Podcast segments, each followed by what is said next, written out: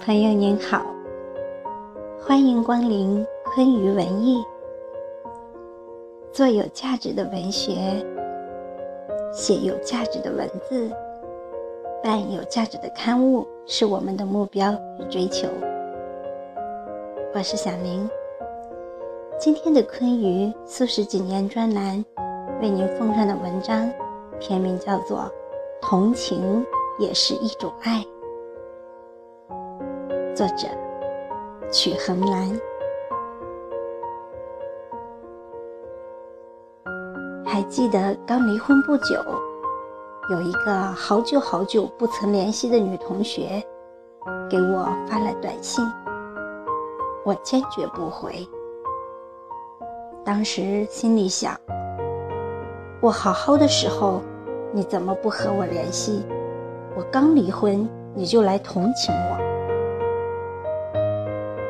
那时候，理所当然的认为被人同情就是弱者。我希望自己是强者，我不想被同情。几年之后，当自己的心足够强大之后，就不再埋怨同学。后来又主动和同学取得联系。高中同学毕业三十年聚会之后，我在班级群里发了一段感言，言外之意就是告诉同学们，不必过于关心我，也不必过于同情我。其实我过得很好。令我意想不到的是，竟然一时激起千层浪，最终结果。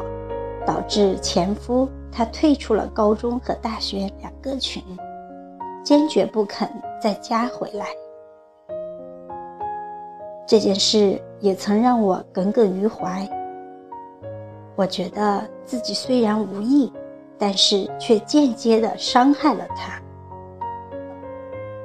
他认为有些同学一直是站在道德的制高点，充当正义的化身，在审判他。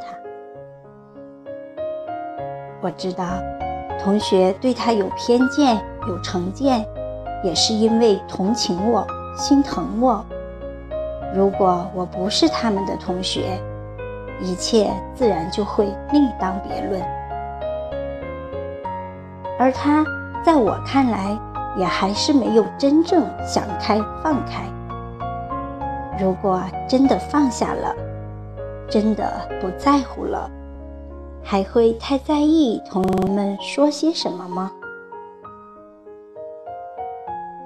大学同学毕业二十年聚会时，同学们和我在一起，有时都不敢提到我和前夫谈恋爱的话题，在我面前对他的名字也讳莫如深，更甚至都不忍心当着我的面说到自己的家庭幸福。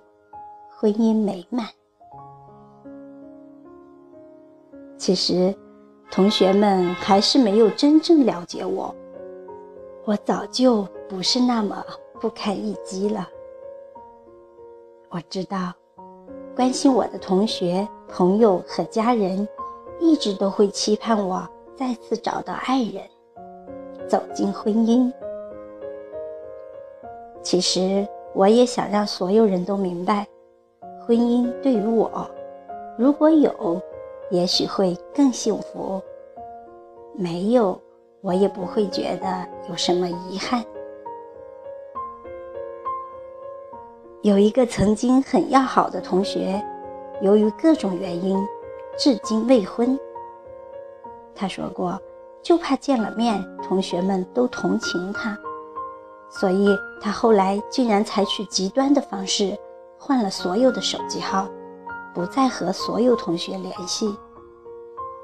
无论是高中同学聚会，还是大学同学聚会，我们都联系不到他。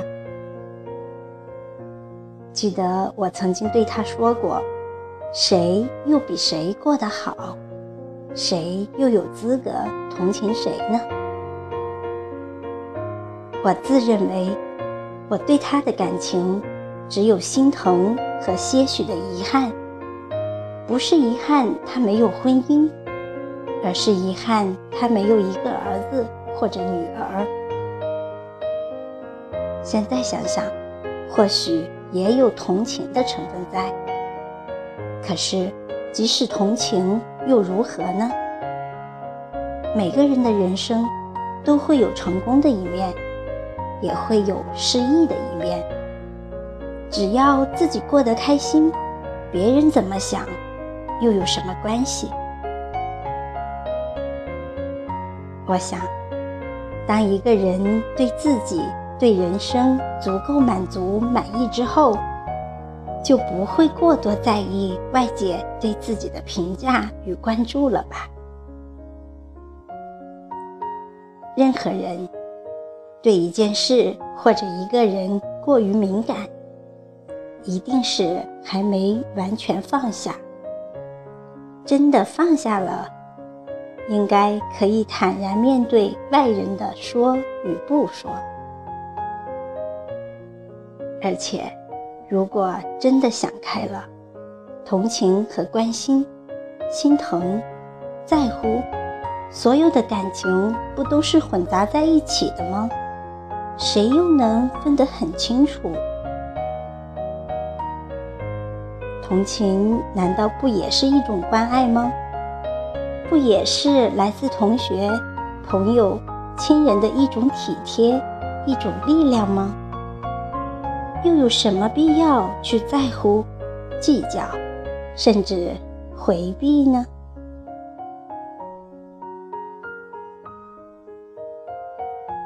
好的。感谢您的聆听，今天的分享就到这里。相信您在听完之后，一定也有了自己的感悟。我是小林，期待着和您再相会。拜拜。